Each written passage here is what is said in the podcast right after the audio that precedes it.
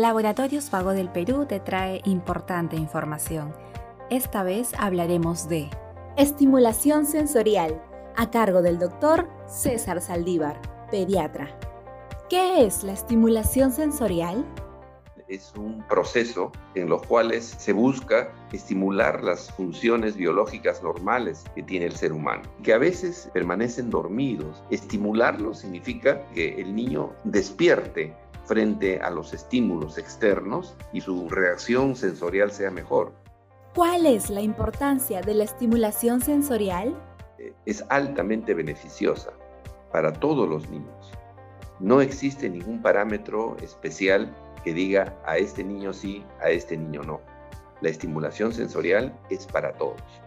El hablar a un niño pequeño, reírse junto a un niño pequeño, el conversarle, el colocarle música, el niño se sienta rodeado de afecto, el niño se sienta parte de la conjunción familiar, es una estimulación sensorial. Pero claro hay casos especiales en los cuales hay que ser más intensos en la estimulación sensorial.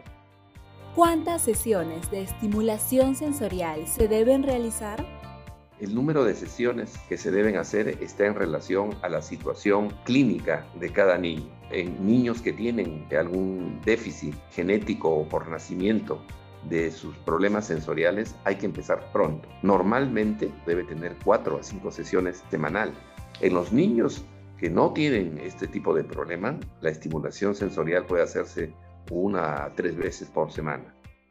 Sigue informándote con Laboratorios Vago del Perú. Ética al servicio de la salud.